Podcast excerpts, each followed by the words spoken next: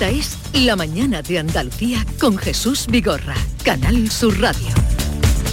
Acaba de dar las 9 de la mañana y el día por delante con Paco Ramón. Hola Paco. Muy buenos días Jesús, estamos pendientes de que salgan los datos del paro correspondientes al mes de febrero. En enero, tras la campaña de Navidad, subió en 70.000 el número de parados en el conjunto de España, 21.000 en Andalucía. Hoy además entra en vigor la ley trans que va a permitir a los españoles eh, mayores de 16 años cambiar su sexo en el registro civil sin ningún requisito más allá del deseo expreso del solicitante, un proceso que va a durar como máximo cuatro meses. También la ley del aborto lo va a permitir, va a permitir eh, la interrupción del embarazo a las jóvenes eh, de 16 y 17 años sin el consentimiento de sus tutores. Y en Huelva, esta mañana van a continuar las declaraciones de las menores víctimas de abusos sexuales, supuestamente por un entrenador de fútbol base. Ya han declarado durante la investigación judicial tres eh, menores de la 30 que han denunciado este caso ante la justicia.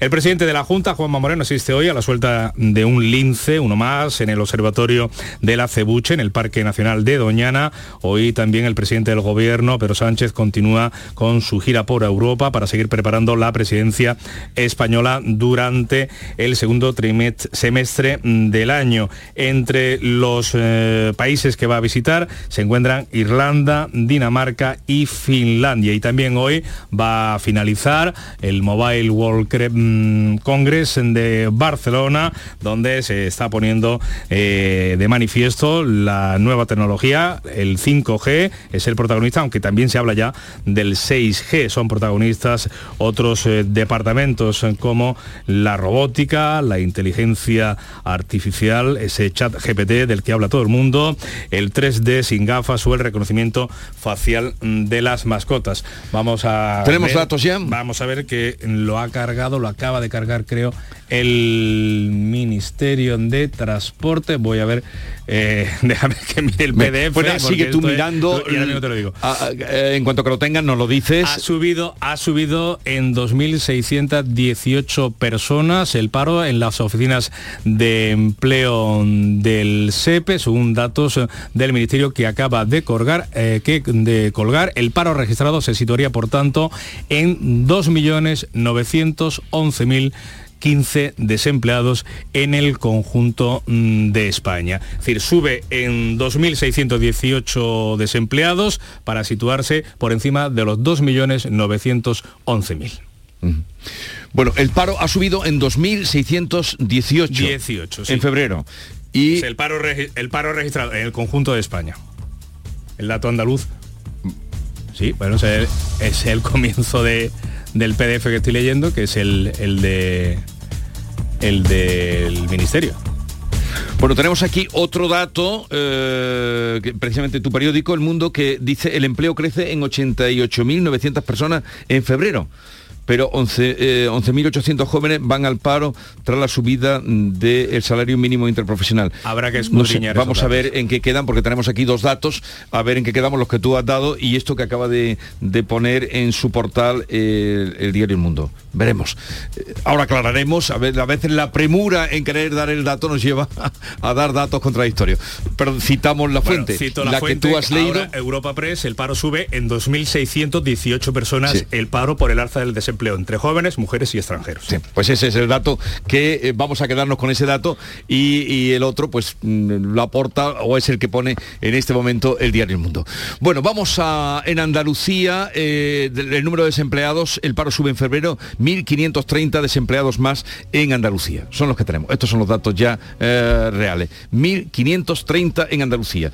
Bueno, no sé, ¿alguna valoración, alguna sorpresa? ¿Qué os dice esto? No, no, parece una variación muy, muy excesiva con respecto a las que se han dado en otros años. Estoy leyendo también a veces en el que sí dice que se da la paradoja de que aunque ese incremento del número de parados no, sea muy grande, lo que sí es cierto es que se produjo un 24% menos de contratación que el que se dio hace un año, lo que podría estar demostrando eh, una cierta ralentización del, mercado laboral. Y luego aquí lo que es cierto también es que eh, queda por desentrañar una cuestión muy, muy importante que es la de esa presunta ficción que algunos llaman del número de fijos discontinuos, de esas personas contratadas con, el, con ese tipo de contrato que se ha alentado desde la contrarreforma laboral, en el que pudiendo estar ahora sin actividad, pudiendo estar ahora incluso cobrando la prestación del paro, no aparecen reflejados en las, en las estadísticas del paro, porque eh, la ley ahora mismo dice que no es así. Hay muchos observatorios de,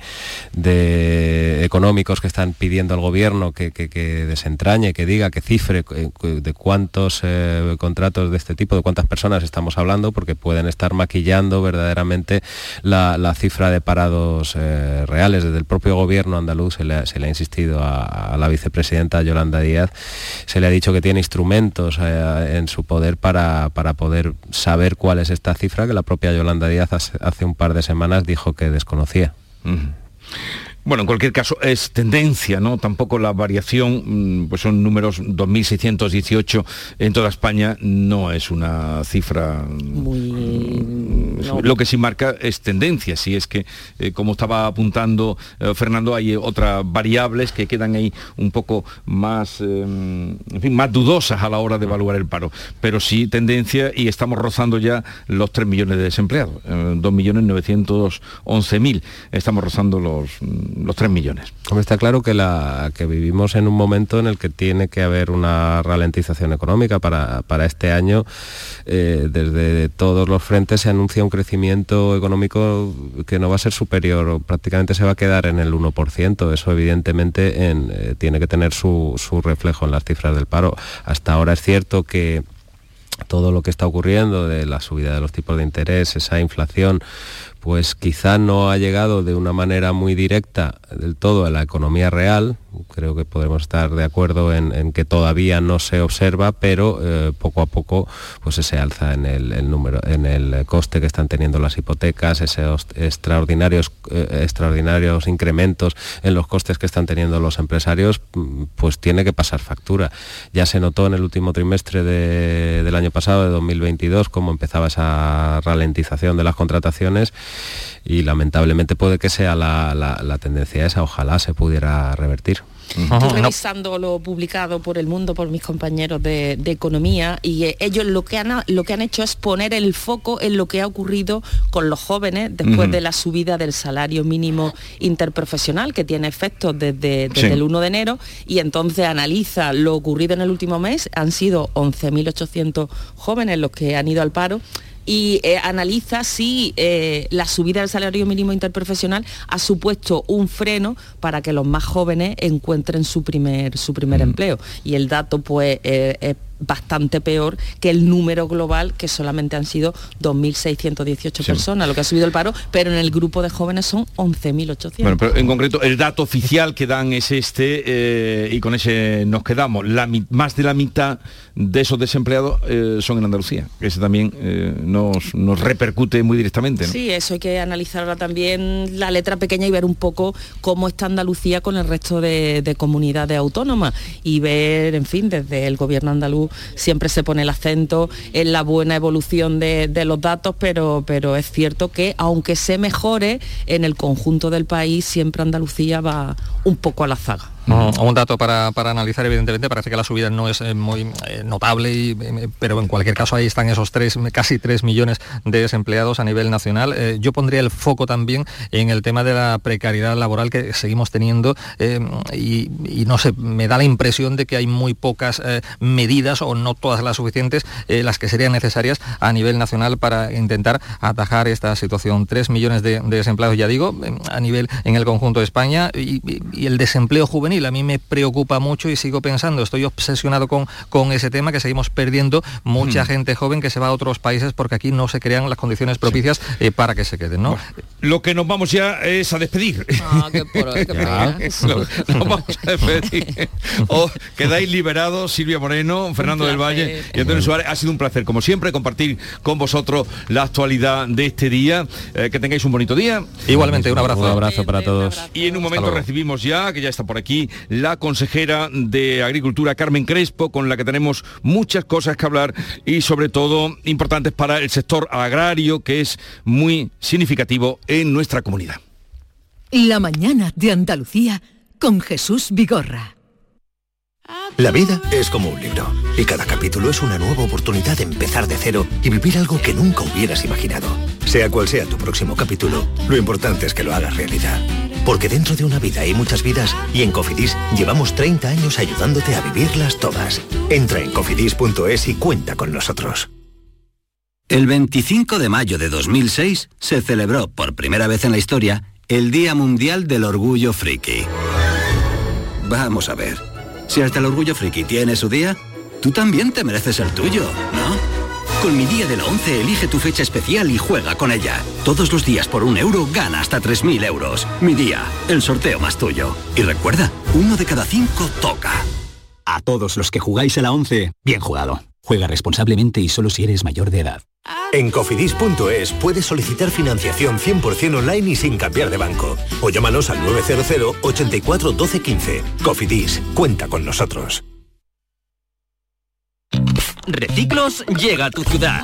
La nueva aplicación con la que podrás ganar premios solo por reciclar. Participa reciclando latas y botellas de plástico de bebidas. Cuida tu entorno y gana premios. Descárgate la aplicación Reciclos y empieza a formar parte del reciclaje del futuro. Ecoembes y Ayuntamiento de Dos Hermanas. Un desayuno, un tapeo, arroces, guisos, mariscos, carnes, pescados. La cocina tradicional está en Venta Pazo. Amplias terrazas al sol y a la sombra. Varios salones para que elijas dónde estás más cómodo. Estamos en Benagazón, a pie de autopista y también en Sanlúcar la Mayor, nuestro restaurante de siempre. Restaurante Venta Pazo. Un lugar para celebrar y disfrutar. Un lugar lleno de tradición. Venta Pazo. Encuentros Carrusel Taurino. Canal Sur te invita a conocer este próximo jueves 2 de marzo grandes personalidades de la tauromaquia. ¿Por qué reaparece un torero? Descúbrelo a través de la charla con el diestro Manuel Jesús El Cid, que vuelve a los ruedos en este 2023. Encuentros Carrusel Taurino. Con Juan Ramón Romero. Desde las 8 de la tarde en el Teatro Fundación Cajasol. Entrada libre hasta completar aforo. Encuentros Carrusel Taurino. Con el patrocinio de la Fundación Cajasol. Canal Sur Sevilla.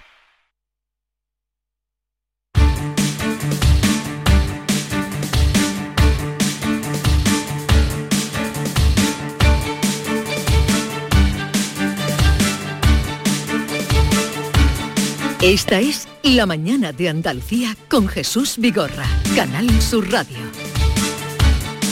Como les veníamos anunciando, hoy recibimos la visita de la consejera de Agricultura, Pesca, Agua y Desarrollo Rural, Carmen Crespo. Consejera, buenos días. Muy buenos días, encantada de estar con vosotros. Bienvenido, nos acompaña también Manuel Pérez Alcázar. Buenos días, consejera. Muy buenos días. A ver, eh, ayer dábamos la noticia, que era noticia que empezaban las eh, a solicitarse las subvenciones de la política agraria común, el PAC, de esto bien saben los agricultores y ganaderos, un amplio sector de nuestra comunidad, pero también eh, daba usted a conocer que había presentado en el Consejo de Gobierno las alegaciones al Plan Estratégico de Política Agraria Común, la que se llama PEPAC, ¿no? Eh, esas alegaciones eh, pretenden que eh, se recorte lo mínimo posible, usted nos dirá ahora si estoy en lo cierto, a, la, a ese tajo que se le quería meter a la PAC, al dinero que iba a venir para el campo y la agricultura andaluza, ¿no? Efectivamente, la PAC ya está en España y ahora mismo se está poniendo ya en marcha. Es un año un poco de transición en la puesta en marcha y sobre todo lo que queremos es que las disfunciones que tiene esa PAC para que Andalucía cobre, o los agricultores y ganaderos, no Andalucía, cobre 500 millones de euros menos, pues que se pueda minimizar al máximo y en este caso le estamos poniendo en bandeja al Ministerio posibilidades de hacerlo. Por ejemplo, la campiña de Sevilla, que está en la región 3, que pasa a la región 4 porque la campiña de Sevilla, cuando hablamos de la campiña de Sevilla, significa que tienen 400.000 hectáreas de del millón 300.000 hectáreas que tenemos en la PAC.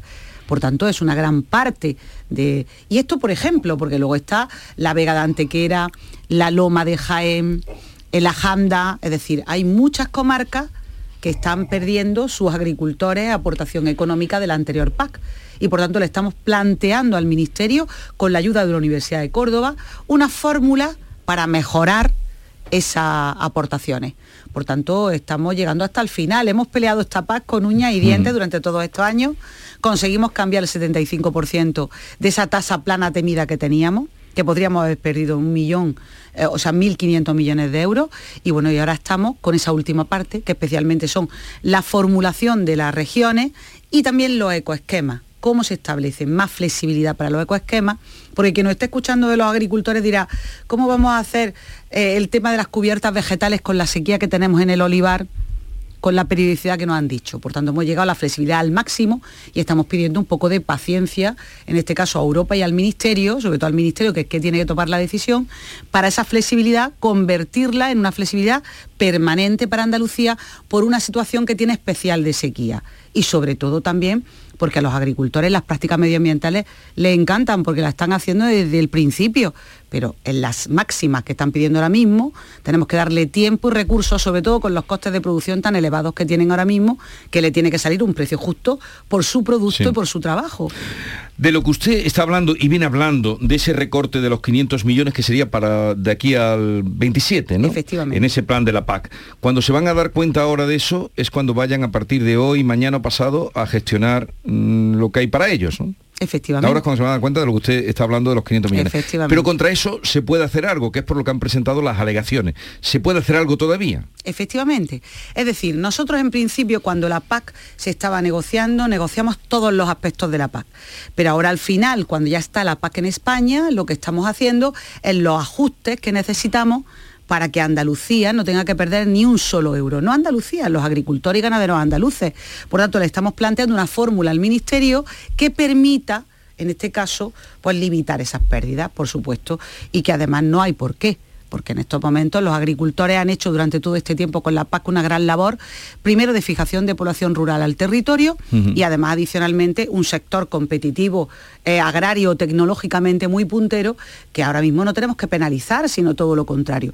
Por eso le doy las gracias y la enhorabuena también a las organizaciones agrarias y cooperativas Sí. con las que hemos firmado porque han hecho un esfuerzo, a pesar de sus creencias, que cada una tiene su criterio al respecto, han puesto una bolsa común, que es la que hemos firmado, y esto es histórico para Andalucía. Andalucía está haciendo todo por unanimidad y además con mucho diálogo con las organizaciones agrarias y cooperativas. Fíjense que además eh, no hemos puesto de acuerdo en cuestiones tan importantes como el agricultor activo, la definición, o el tema también de la ayuda asociada al girasol, que la remolacha del norte y del sur tengan la misma aportación, es decir, mm, cuestiones importantes como ese cuaderno electrónico, pues que tengan mm, los agricultores un poco de impas, que no Mm. se les exija ahora todo al principio, es decir, flexibilización cambios en, en las definiciones de los regímenes, o sea, de los ecoregímenes, y cambios en las definiciones de las regiones productivas para que evitemos que puedan perder nuestros agricultores y ganaderos. Y esto ya depende del Ministerio. Pero, eh, ¿qué capacidad tiene el Ministerio de... eh, ¿Es de distribución o es ante la Unión Europea ante la que tiene que recuperar esos 500 millones? ¿Qué capacidad tiene el Ministerio? El ante las Ministerio alegaciones es el que decide en qué, en región está establecida cada una. Es decir, eso no es una cuestión de Bruselas. Ya no pediríamos nada de Sí. Bruselas en el sentido que ya ahora mismo la PAC está en España. Todas las definiciones que ese documento tiene son competencia estatal y lo puede hacer el Estado y lo puede Mm. establecer el Estado. Evidentemente, nosotros estamos dispuestos a negociarlas todas y bueno, pues supongo que en algunas de ellas, con todo el sentido común que llevan, pues tendremos razón y me imagino que las pondrán encima de la mesa. Pero el ministro Luis Planas eh, decía ayer que con los 4.875 millones de euros que han venido ya eh, mm, se garantiza la supervi- supervivencia del sector, dijo esas palabras, la supervivencia del sector. Claro. Pero, usted quiere que lo repartan, usted y, lo- y quienes van con usted, que son todas asociaciones eh, agrarias y ganaderas, que se reparta mejor en España. Bueno, lo que no queremos es que nadie gane ni pierda. Si ha salido, por ejemplo, Castilla-La Mancha diciendo que gana recursos económicos sus agricultores y ganaderos, ¿por qué los de Castilla-La Mancha sí y Andalucía no? Nosotros no queremos ganar, no queremos que nuestros agricultores y ganadores pierdan. Y por tanto, si eso es así, pues debería de ser así, porque los agricultores y ganaderos andaluces no han hecho nada para perder en la nueva PAC, tampoco los de Castilla-La Mancha. Por tanto, nosotros queremos equilibrio en esa PAC. ¿Y no se podría entrar ahí en una guerra entre comunidades? Consejera. Nosotros, nosotros no hemos pretendido que nadie pierda. Por tanto, no queremos ninguna guerra. Lo que no pueden perder tampoco son los agricultores y ganaderos andaluces.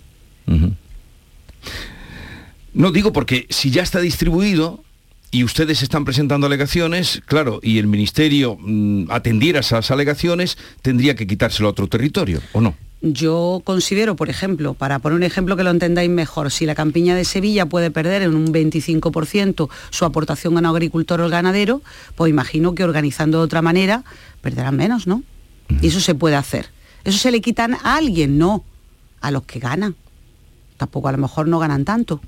Pero es que es lo lógico, porque en la campiña sevillana, que han hecho las cosas bien, que están trabajando además por modernizar lo que es el regadío, eficiencia energética, eficiencia hídrica, porque tienen que penalizarla. Entonces lo que pretendemos es que no se penalice un territorio. Si otros tienen que ganar menos, pues no tienen por qué ganar tanto, que ganen, pero que ganen menos. Ahora, lo que no queremos es que pierdan nuestros agricultores. ¿Y las relaciones cómo son en este momento? Nosotros siempre somos gente muy afable intentamos entendernos con todo el mundo. Lo que pasa que ah, tienen que querer entenderse. Es decir, que nosotros tenemos que, el deber de defender a nuestros agricultores y ganaderos porque así lo hemos hecho. Y además por la unanimidad de las organizaciones agrarias y cooperativas, que lo más importante es eso. Si todos estamos diciendo lo mismo, a pesar de las diferencias, ¿quién cree usted que tiene razón? Porque claro, si aquí hubiera una disfunción o una distinta opinión, pues a lo mejor podría pensar que es una cuestión de opiniones pero no es una cuestión de opiniones, es una cuestión de pérdida, que las cosas se pueden hacer de otra manera y que aquí a pesar de las sensibilidades, que cada uno tiene la suya, nos hemos puesto de acuerdo absolutamente en el documento inicial y en el final. En el inicial conseguimos con ese documento que firmamos con, también estaba presente el, el presidente de la Junta de Andalucía, cambiar el 75% de la paz con nuestra lucha a través de las organizaciones agrarias cooperativas con la consejería ahora tenemos también la esperanza de cambiar esa parte, que es que nuestros agricultores no tengan que perder en algunos territorios eh, pues grandes cantidades de dinero, porque no es justo.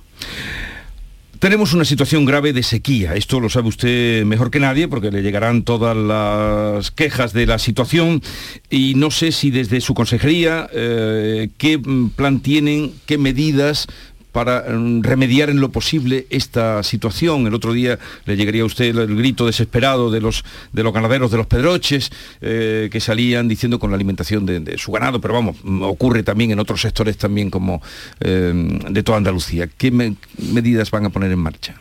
Bueno, nosotros tenemos claro que la política de agua es una política prioritaria de la Junta de Andalucía. El presidente ya lo ha dicho, 1.500 millones de euros estamos invirtiendo en este momento y solo tenemos el 33% del territorio.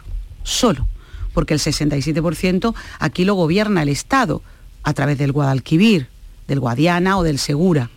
Por tanto, nosotros estamos actuando con 1.500 millones y con dos decretos de sequía ya, que son 141 millones de euros, que tenemos ya el 70% puestos en el territorio de forma urgente. Es decir, que estamos haciendo medidas que palien la situación de déficit hídrico.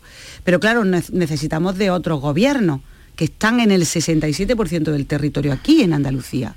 Necesitamos que las presas que están declaradas de interés del Estado se hagan. Necesitamos las desaladoras. Necesitamos las conducciones que sean del Estado. ¿Qué está ocurriendo con todo esto? Que se ha impuesto una cuestión ideológica en el agua. Nosotros creemos que la España seca necesita de todas las fuentes hídricas y no podemos negar ninguna. Las presas, los trasvases, la desalación, la agua regenerada, economía circular, por supuesto, y también las conducciones. Y en este caso, por parte del Estado, se ha impuesto una tesis que las presas no y tampoco a los trasvases. Y esa es una cuestión ideológica. Cuando se establece una cuestión ideológica sobre el agua, perdemos los de siempre, los de la España seca. Y ese está siendo el gran problema. No es que quieran fastidiar a Andalucía ni al levante español, es que es una cuestión ideológica. Cuando la presa de Alcolea no sigue hacia adelante, ¿Por qué es? Diciendo que el informe del CEDES, que el agua no es de buena calidad. Y ahora cuando no es concluyente el informe del CEDES, encargan otro. ¿Por qué no quieren seguir adelante con la presa de Alcolea? Porque no creen en las presas, porque creen que las presas no viene a traer beneficio a las cuestiones hídricas. Nosotros creemos todo lo contrario. Es decir, que las presas son absolutamente necesarias porque si hoy tuviéramos la presa de Alcolea en Huelva, hoy habría 166 hectómetros cúbicos más en Huelva embalsados y no se tirarían 20 hectómetros cúbicos al mar de eh, la presa de Olivarga. Por tanto, es que es un absurdo para una España como la nuestra que seca. A lo mejor en el norte de esto no se habla, pero nosotros sí hablamos de esto porque nos va la vida en ello, la economía, eh, el abastecimiento. Por tanto, lo que queremos es que no se imponga la ideología en el agua. El agua tiene que tener posibilidades, en este caso, porque es un bien social y común de Estado si la energía llega a todos los puntos del mundo, ¿por qué no nos podemos también imaginar que el agua tiene que llegar a todos los puntos? Que todos los ciudadanos tienen esa necesidad del agua y más donde estamos, en la huerta de Europa, que nadie se le olvide que detrás de un tomate, detrás de cualquier producto agrario, hay agua. Esa agua la exportamos también al resto del mundo. Y además con una huella hídrica 20 veces menor. Por eso estamos haciendo las cosas bien. Pero hay que poner en marcha todas las necesidades hídricas. Las presas son necesarias, los trasvases se tienen que regular según los científicos, no los políticos.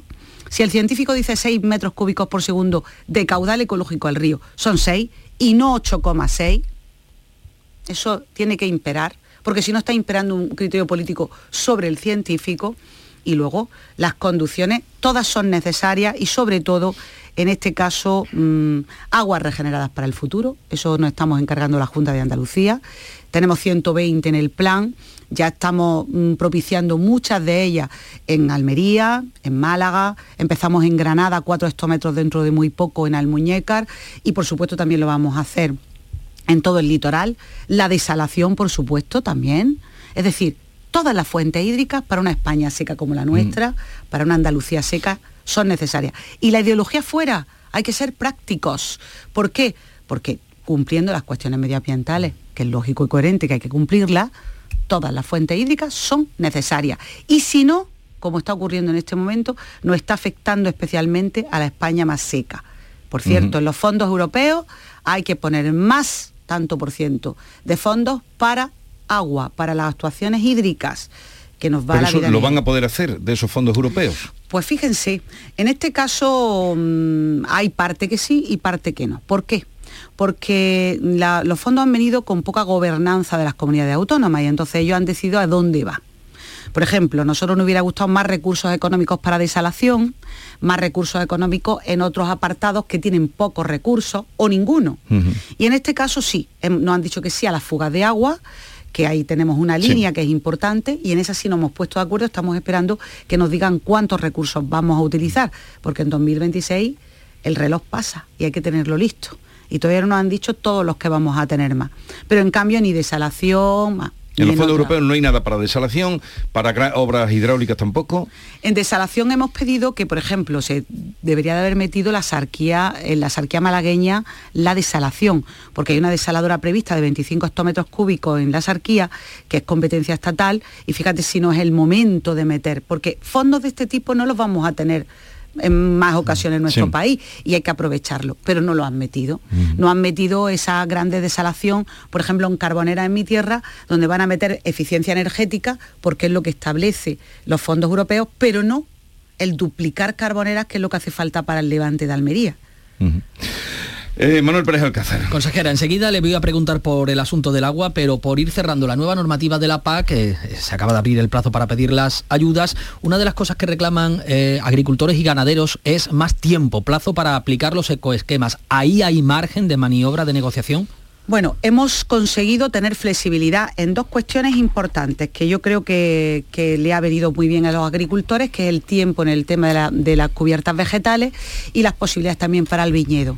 Pero claro, hay más, necesitamos que esto sea permanente y necesitamos más flexibilizaciones. Es decir, para poner los ecoregímenes en este momento de altos costes de producción, a los agricultores para seguir haciendo prácticas medioambientales tenemos que darle tiempo y recursos. Mm. Y este año hay que tener un poco de impas. Le hemos pedido al Ministerio que en este año algunas prácticas sean más allá de este año. Por ejemplo, le he dicho el cuaderno electrónico, que es importante también que aprendan los agricultores a utilizarlo y que tengan más tiempo para hacerlo. Es decir, pedimos que la flexibilización sea permanente, la que ya hemos establecido, y además algunas de ellas que en este año no sea o no se contabilice desde el punto de vista de la nueva PAC. Estamos esperando su, su contestación, pero en la flexibilización hemos ya acordado que sea una flexibilización mayor para las cubiertas vegetales y demás, pedida de forma pionera por Andalucía. Y en cuanto al agua, consejera, ¿tienen ustedes sobre la mesa ese recurso contra la decisión del eh, Ministerio de Teresa Rivera de recortar el caudal del Tajo Segura?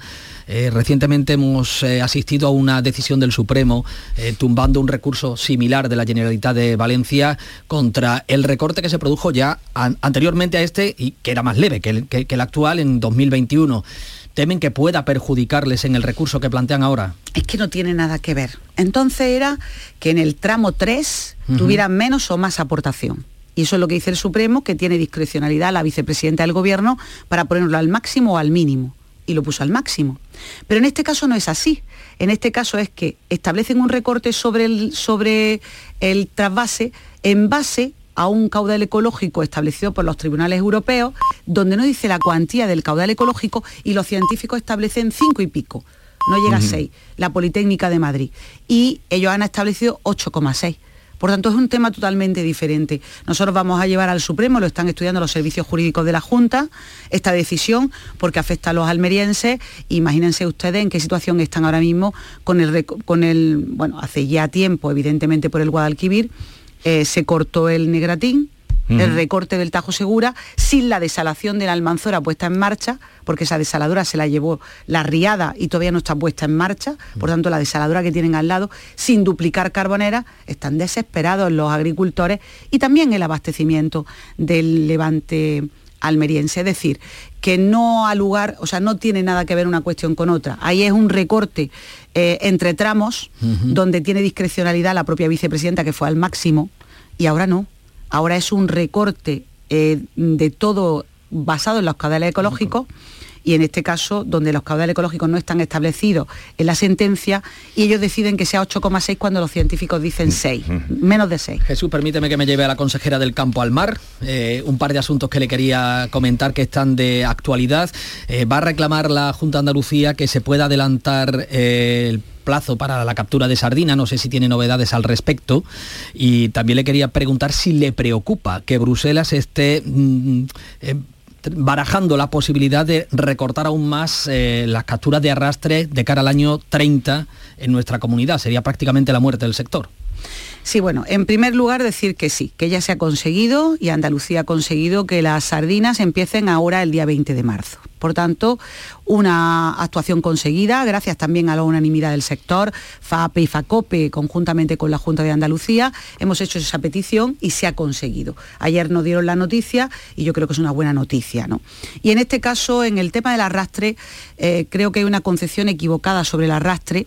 Muchas veces se toman decisiones desde los despachos que nada tienen que ver con la realidad ya me gustaría que el comisario viniera a ver el arrastre aquí, viera cómo los caladeros han ido a mejor, cómo el esfuerzo pesquero en Andalucía se ha hecho de forma importante, 100 barcos de esfuerzo pesquero, y en este caso nosotros tenemos 200 barcos y 3.000 eh, personas que viven del arrastre. Y además los pueblos pesqueros, imagínense ustedes la gamba, la cigala, el salmonete, es decir, especies que son fundamentales para el tema económico del sector pesquero, pero también turístico de nuestra costa, ¿no?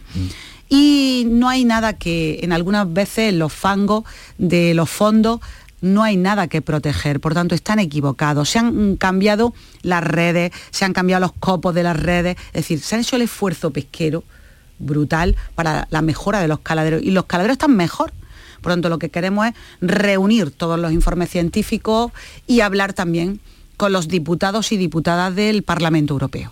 Esto hay que poner pie en pared. Andalucía se va a dirigir a todos los diputados y diputadas del Parlamento Europeo para poner pie en pared al comisario en una cuestión que también es una concepción absolutamente equivocada sobre la red. ¿Se va a trasladar usted a Bruselas en ese caso? Vamos a recabar toda la información que tengamos sobre los estudios científicos de los caladeros y se la vamos a presentar conjuntamente con el sector a todos y cada una de las fuerzas políticas en el Parlamento Europeo. Es la única manera de que podamos frenar una concepción equivocada sobre el arrastre. ¿Y si invitan al comisario de Pesca, Virginius?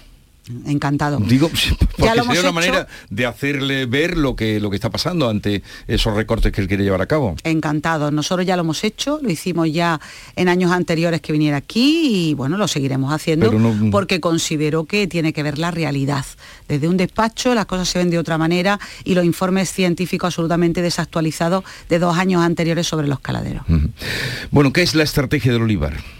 Bueno, la estrategia del olivar lo que persigue es hacer que el sector sea competitivo, es decir, que todo tipo de olivar pueda llegar a la competitividad. Esto es fundamental.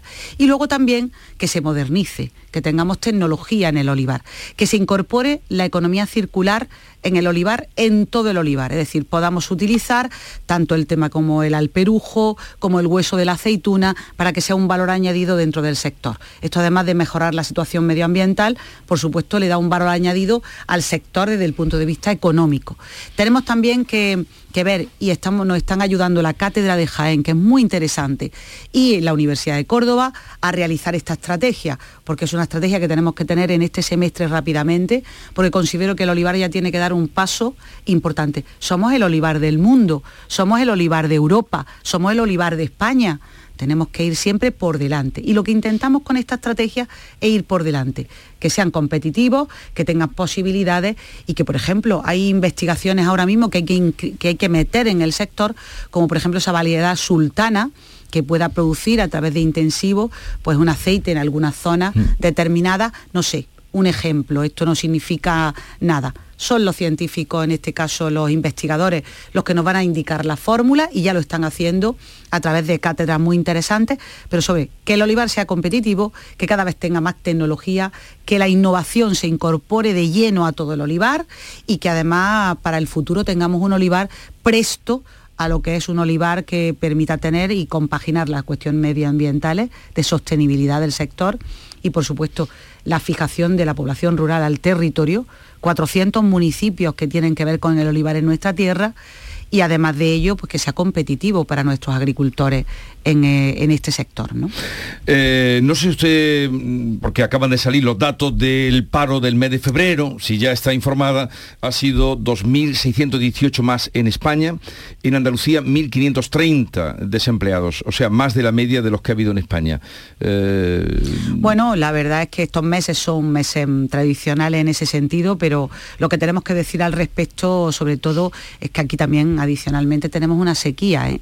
y esa sequía ha hecho que se plante menos producción y lo que tenemos que intentar, aparte de que llueva, obviamente, eso no depende de nosotros, que desde luego trabajemos por el agua, trabajemos para que las infraestructuras de agua que nunca se han hecho históricamente en Andalucía se queden hechas, aprovechemos y tenerlas hechas para el futuro. Ahora nos vamos hacia el tercer decreto de sequía, Andalucía. Ya hemos hecho dos, al 70%, y queremos en esta primavera tener ya el tercer decreto hecho que llevaremos al Parlamento de Andalucía para seguir luchando por tener las mejores infraestructuras hídricas en nuestra tierra.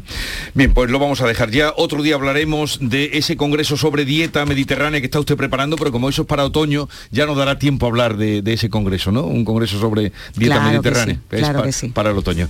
Eh, Carmen Crespo, consejera de Agricultura eh, y Pesca, gracias por estar con nosotros. Muchas gracias. Eh, y que tenga un buen día. Igualmente, a todos. 8, 9, 37 minutos. Enseguida vamos con la sección de Diego Geni, Maite Chacón y David Hidalgo, que ya están por aquí.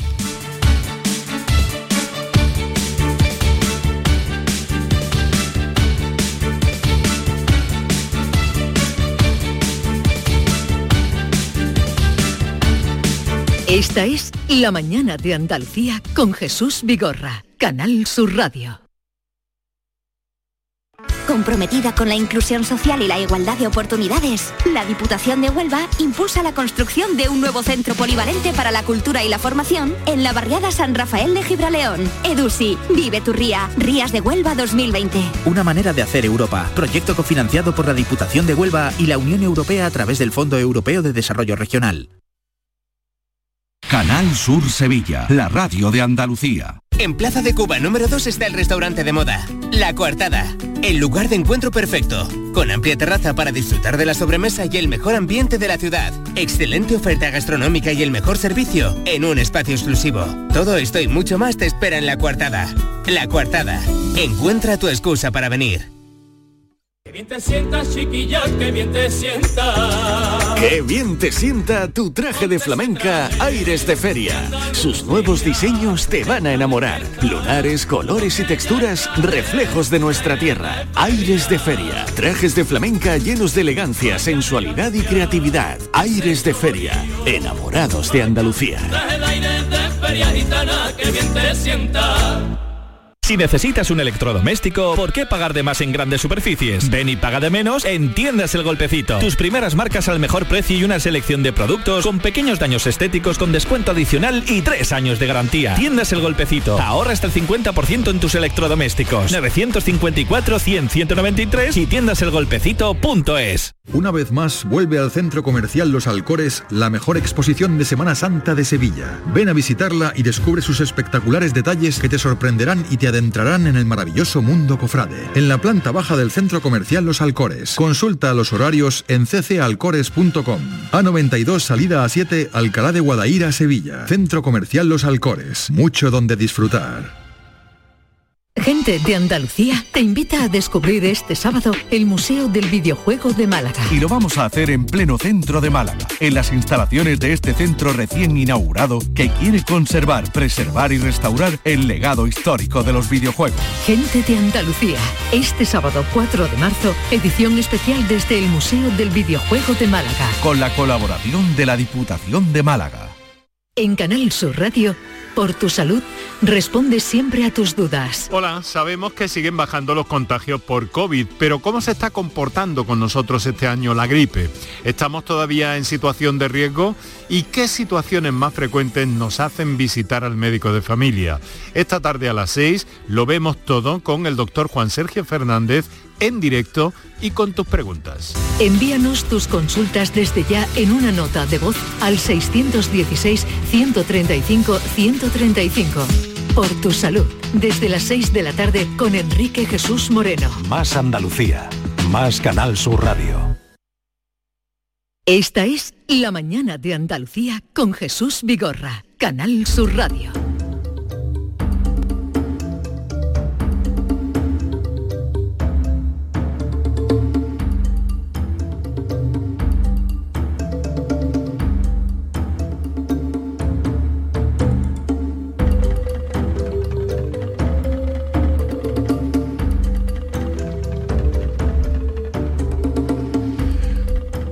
Hoy hemos alterado un poco mm, el orden. Sí, me has hecho venir a una hora bastante temprana, Jesús. Diego Geni, buenos días. Muy buenos días. Hoy es día de desayuno. Otro día me da en el momento del Del, piquilabi. del aperitivo. Del aperitivo. Diego Geni, que ya saben ustedes, nos trae aquí eh, pues eh, cosas que se hacen en Andalucía, productos, eh, y hoy adelante con la Pues invitada que nos trae. Tenemos una invitada muy especial, ella se llama Katia Simone y en ella encontramos una mezcla de cultura y civilizaciones. Es cubana, de padres africanos y algún que otro abuelo portugués.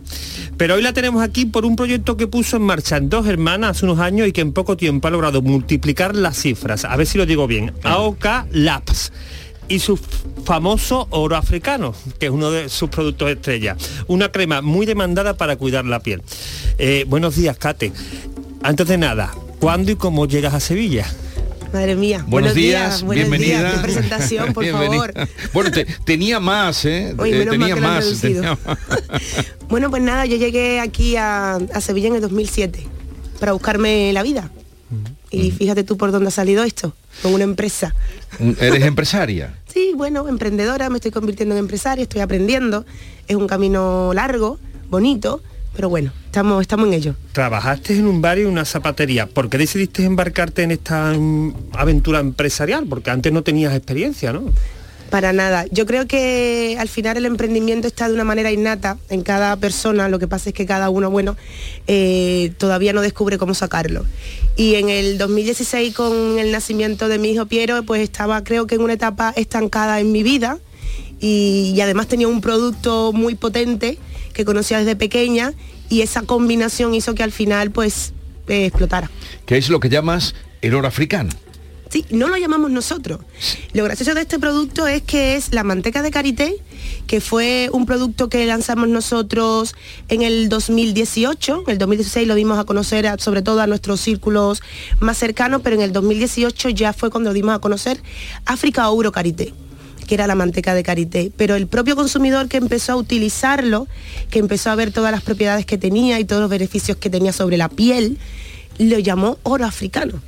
Entonces, bueno, pues nosotros cambiamos África Oro Karité por el oro africano, manteca de karité por el oro africano. Tiene un- eh, eh, el motivo por el que se empezó eh, a, a difundir su uso a través de ti eh, fue a raíz de un problema que tenía tu hijo, ¿no? Efectivamente. Mi hijo nace en el 2016 con alergia a la proteína de leche de vaca, PLV. Bueno, esto es una patología cutánea que bueno, los- estos pequeños niños no pueden utilizar productos que tengan dentro de su composición lactosa. Y la manteca de karité, como es un producto tan natural, eh, no tiene ningún otro ingrediente añadido, pues iba fenomenal con él. Y yo lo que hice fue compartirlo con otras madres y estas madres lo compartieron con otras madres y se hizo un boca a boca increíble y ahí fue cuando ya decidimos decir, yo creo que este producto es muy potente. Y ahí empezó tu, eh, eh, tu experiencia como emprendedora. Sí, empezó como emprendedora, empezamos mi marido y yo, que es eh, Fran Morales, que también es el socio fundador de, de la marca. De, la marca es Aulax. Ahora nos dirás dónde se, dónde se encuentra o por qué vías tenéis de comercialización. Bueno, tenemos la vía de en nuestra página web, auglass.es, y además trabajamos con más de 1.500 farmacias a nivel nacional.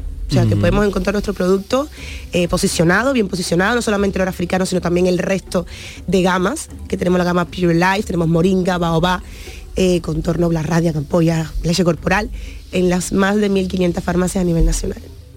Eh, eso iba a preguntarte, eh, ¿cuántas veces se recomienda el uso de, de- del oro africano? Eh, no sé cuántas veces te la aplicas tú, cuánto, también me imagino que dependerá mucho del tipo de piel. No, no, no, del oro africano es a demanda, es un producto que lo puedes utilizar cada vez que necesite tu piel, cuando por ejemplo tienes algún tipo de sema, algún tipo de picor, algún tipo de molestia, para evitar eh, descamaciones te lo puedes aplicar cada vez que necesites a demanda. Y además que es para toda la familia, que es lo mejor de todo, desde un bebé hasta, hasta un anciano. Bueno, tiene también una dimensión, eh, vuestro trabajo, el producto, vuestra marca, una dimensión social porque trabajáis con cooperativas de Ghana. Sí, qué bonito. Cuéntanos eso qué es, cómo lo hacéis, en qué consiste. Bueno, nosotros empezamos a, a trabajar con 68 mujeres en nuestras cooperativas Nacunga y Cambili y gracias a la demanda que hemos conseguido hacer a nivel nacional, pues ya estamos trabajando con más de 250 farmacias.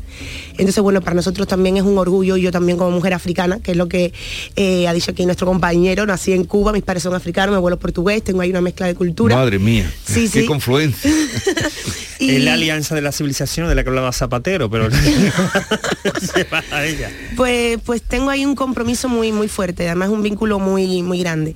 Y además también con el, con el empoderamiento de la mujer, ¿no? No sé si sabes que nosotros contribuimos también, bueno, estamos colaborando con la Asociación Amama de Sevilla.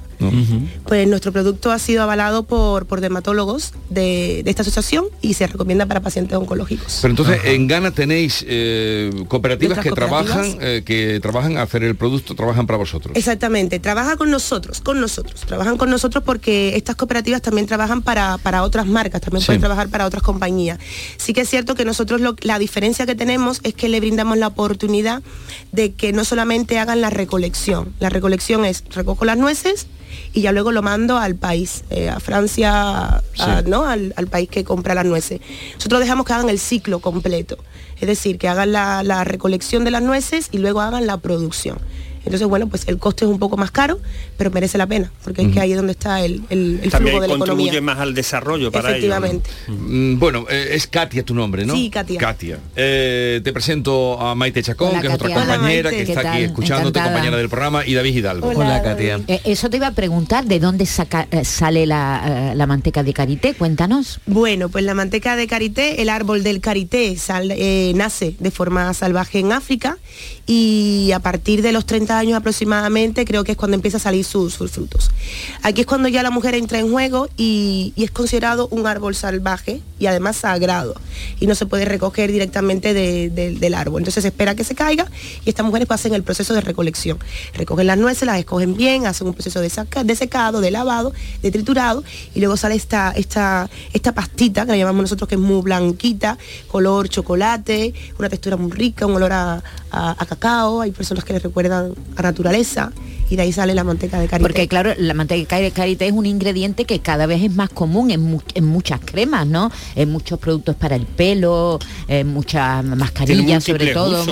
Pero, pero este, esta karité, ¿por qué es especial? Eh, La tuya, diremos, la que Mira, vosotros fabricáis. Efectivamente, eh, la manteca de karité, por eso fue que decidimos nosotros meternos en el nicho de la farmacia, porque la manteca de karité es un, es un principio activo que se utiliza mucho para las formulaciones de luego de la alta cosmética. Entonces está presente en todo, en el champú, en cremas hidratantes y demás. La diferencia aquí está en cuando tú das a conocer un producto, una materia prima 100% natural y bien trabajada. Porque en, en muchas ocasiones escuchamos comentarios eh, estilo, yo tengo la manteca de karité porque mi amigo que viene de Camerún me la trae y es buenísima. Sí, es muy buena. Pero aquí la diferencia es cómo se hace el proceso de producción de la manteca de karité y la trazabilidad que tiene nuestra manteca Porque es de totalmente karité. ecológico. ¿no? Efectivamente, está certificado en origen por Ecocert, luego está aquí también certificado por, por Biovida Sana y además está testado dermatológicamente para pieles sensibles. Entonces, claro, esto da un valor añadido. La diferencia es que permitimos que estas mujeres hagan todo este proceso de la producción de la manteca de karité, de una receta artesanal. Katia, se podría decir que le habéis marcado un gol a las grandes empresas de cosméticos, porque yo no había escuchado hablar hasta ahora de, de la comercialización de este producto hasta que te he escuchado a ti. ¿Te han Pues- llamado de alguna empresa grande? Para... No, todavía, y espero que no. Es su propia empresa. Exactamente. Claro, pero pueden decir, oye, que te lo compro todo y tú sabes que las empresas son grandes y dicen, me como al pequeño. Pues nosotros, nosotros, mira, fíjate lo que te digo, nosotros empezamos siendo muy chiquiticos, de verdad, eh, dos personas jóvenes con ganas de, de emprender, con ganas de comerse al mundo, pero creo que estamos haciendo eh, algo muy, muy, muy diferente. Estamos intentando de meter eh, el concepto de la nueva cosmética africana. Eh, como la coreana, como la australiana, pues esta es una cosmética que está llegando con fuerza, que no es solamente para cuidar y mimar tu piel, sino también para conectar con tus antepasados, con tus ancestros, mm, para mimarte, para quererte. Va más allá de solamente eh, una simple rutina de, de- de cosmética, ¿no? Los colores que, que- que tiene África, la música, la cultura, pues todo eso es lo que queremos traer nosotros a- al resto del mundo. Oye, dice que huele a chocolate, es decir, cuando te la pones también tienes, estás perfumado, un poco, ¿no? Mm, muy sutil, muy sutil, porque es muy natural, eh, es muy sutil el, el producto. Depende de donde te la ponga, puedes oler a chocolate, claro. Y dice que empezasteis dos personas, tu marido y tú. eh, Fue en el 2018, ¿no? Cuando empezasteis o... Sí, en el 2016 empezamos con la idea, le dimos forma, Sí. mm, eh, buscando el logo, porque de hecho el logo que, que tenemos nosotros, que estoy agarrando a mi hijo, esa foto es real, en mía y de, y de Piero. Y todo eso le dio forma a Fran ahí en su cabecita sin entender absolutamente nada. Y en el 2018 ya es cuando yo me hago autónoma. Entonces, bueno, en el 2018 empezamos poco a poco, entrando en farmacias, tocando puerta a Sí. puerta, con un expositor de madera en la mano, presentando un producto que no conocía a nadie. Muchos no, muchos, pero ya después empezaron muchos, muchos Pero algún síes. sí y, y eso estimulaba. Y, y ahora, eh, ¿cuántos sois en la empresa? Bueno, pues ahora somos mm, 75 personas trabajando con, con nosotros. ¿Qué me estás contando? 75 personas y 250 mujeres africanas. Eh, ya tenemos nuestra, nuestro propio laboratorio, estamos Eso trabajando... por la línea de investigación tan importante que tenéis, además, ¿no? Sí, sí, sí, sí. Y además tengo, yo creo que a la mejor directora técnica, porque es que no para de inventar, le Y- encanta las formulaciones y, y las cosas novedosas. ¿Y tú qué eres de formación? Bueno, yo de formación soy emprendedora, aprendiz de la vida. mm, No digo si tenías alguna formación en el sentido eh, de, de ciencia, laboratorio, de algo. Nada, nada, nada, nada. Me he dejado, me he dejado llevar, me he dejado fluir con la vida Y hablas de, aprendiendo. hablabas de tu niño Piero, de- Sí. entiendo que se llama el que sale, y ahora estás a punto también de... Sí, con una niña que estoy deseando verla, se va a llamar África, África Se va Simone. a llamar África. Sí. Estáis en dos hermanas, la, la nave la tenéis en dos hermanas. Sí, sí, planta, nuestra ¿no? sede está en Dos Hermanas, que de hecho eh, también fue ahí una locura. El año pasado lo hicimos todo, fue todo, nos adaptamos y, paramos porque estábamos también con productos nuevos, para sacar productos nuevos y demás. Y el año pasado nos enfocamos solamente en empezar con la estructuración de la, de la empresa, incorporación de talento y, y, bueno, y este año sí ya queremos hacer un gran cambio, queremos sacar productos nuevos, eh, la incorporación de una directora técnica, laboratorio, expansión y estamos en, en ello.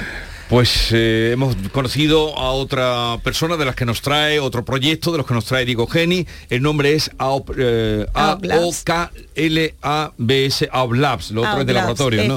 AOP Labs, eh, entran en su página web y ahí pueden ver todo lo que hacen y todo lo que, eh, Así lo que, que están nada, creando. oro africano para el cuerpo. Hora africana para todo el mundo, Hora para toda africano. España. Gracias por la visita. Encantados de, de haberte conocido, que te vaya todo muy bien. ¿Para cuándo nace África? Para el 13 de mayo dicen, espero que se adelante un poquito, por Dios, para que me dé tregua. Antes del calor. Que se adelante, un poquito, nada, nada. Hoy ha sido un placer, Katy, que tenga mucha Igualmente, suerte. muchas Adiós. gracias. Diego, hasta la semana que viene que nos sorprendas. que viene, adiós, Jesús. adiós. Esta es La mañana de Andalucía con Jesús Vigorra, Canal Sur Radio. No lo pienses más. Este año haz borrón y casa nueva con la hipoteca joven IN95. La hipoteca que estabas buscando. Porque te financiamos hasta el 95% del menor valor entre tasación y compraventa. Para más información, acércate a nuestras oficinas o entra en cajaruraldelsur.es. Te sobran razones para venir a Caja Rural del Sur. Hipoteca joven IN95 de Caja Rural del Sur. Formamos parte de ti. ¿Sabías que los niños de entre 6 y 15 años tienen atención dental gratuita? Mediante el Plan de Atención Dental Infantil de la Junta de Andalucía, los niños de hasta 15 años tienen asistencia dental gratuita en clínicas concertadas. De Implant, como clínica concertada, ofrece a tu hijo asistencia dental gratuita para garantizar un perfecto desarrollo bucal hasta su edad adulta. Pide cita en theimplant.com y ven a conocernos. ¿Buscas un espacio diferente para celebrar tus eventos? Nuestros barcos son el lugar de celebración ideal para bodas, cumpleaños y reuniones familiares. Sorprende a tus invitados con una experiencia inolvidable con Cruceros Torre del Oro. Más información en el 954-561-692 o en crucerosensevilla.com. Instrumentos Aljarafe. Venta y reparación de todo tipo de instrumentos musicales. Años de experiencia nos avalan. Somos músicos y te asesoramos sobre accesorios, instrumentos nuevos y dónde mejor puedes poner a punto tu instrumento para que disfrutes de él en las mejores condiciones. Te atendemos en Sanlúcar la Mayor o en instrumentosaljarafe.es. Canal Sur Sevilla, la radio de Andalucía.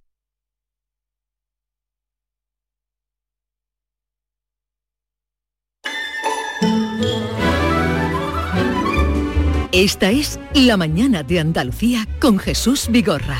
Canal Sur Radio. Jesús, Nos da- Jesús, deja de echarte la crema de carite. No, no he tenido tiempo. Estoy viéndola con una presentación extraordinaria que tiene, una presentación estupenda. Nos ha traído aquí una- unos productos de los que ahora haremos uso. Bueno, eh, podemos adelantar algo, sobre Sí, por todo favor. participación para hoy. Participación, venga, en el 67940 ya pueden dejando sus mensajes. Cabe, sabes que hoy se celebra el Día Mundial sin móvil, ¿no? El Día Mundial sin móvil. No lo sabía. Hoy hay que dejar el móvil en casa.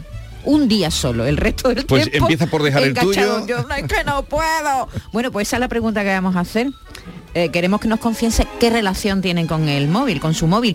¿Cuántas horas pasan con el artilugio en la manita? ¿Está enganchado al aparatito? ¿Se apunta a pasar este día sin móvil?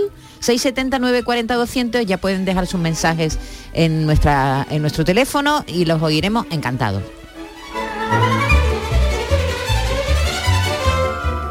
El diputado Bernardo Fuentes Curbelo pasará la historia como Tito Berni, ya lo saben, un sobrenombre familiar al que todo el mundo buscaba antes y al que ahora todo el mundo repudia. El Tito de Canarias, que a García Barbeito le recuerda al Tito de América. Querido Antonio, te escuchamos. Muy buenos días, querido Jesús Vigorra. Perversos del Tito. Yo tengo un tío en América, oí cuando era un chiquillo, un tío que por la canción se veía que era rico, hablaba ya de tarjetas, de coches desconocidos, de horno de acero en América. Vaya si era rico el tío. Los tíos que yo tenía eran más pobres que ricos, de ir tirando en el vivir y poca esperanza, chico, en que algún día te dejaran una herencia, dichos tíos.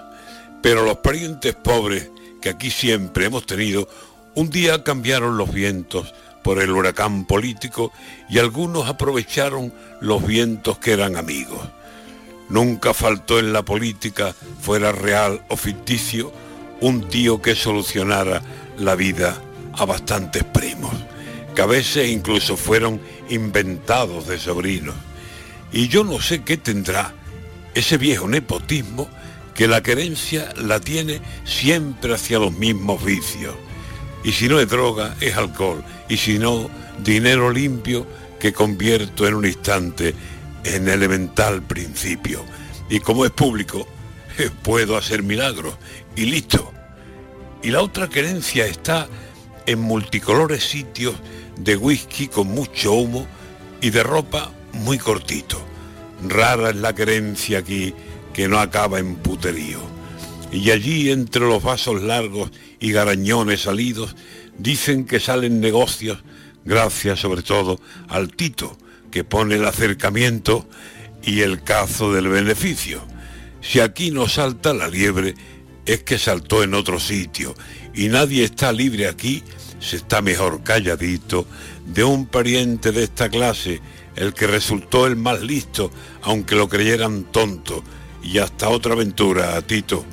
A ver quién en estos días de familia en entredicho, al cercano más pintado, se atreve a llamarlo Tito.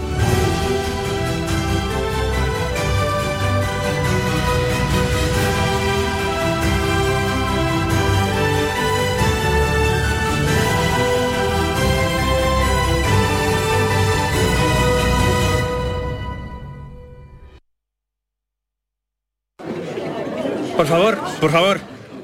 Antes de empezar con la Junta de Vecinos, quería deciros algo. Os siento a todos, a todos, como si fuerais mis hijos. Hala, ya lo he dicho. Padre no hay más que uno. Claro que por 17 millones a lo mejor te sale alguno más. Ya está a la venta el cupón del Extra Día del Padre de la ONCE. El 19 de marzo, 17 millones de euros. Extra Día del Padre de la ONCE. Ahora cualquiera quiere ser padre. A todos los que jugáis a la ONCE, bien jugado. Juega responsablemente y solo si eres mayor de edad.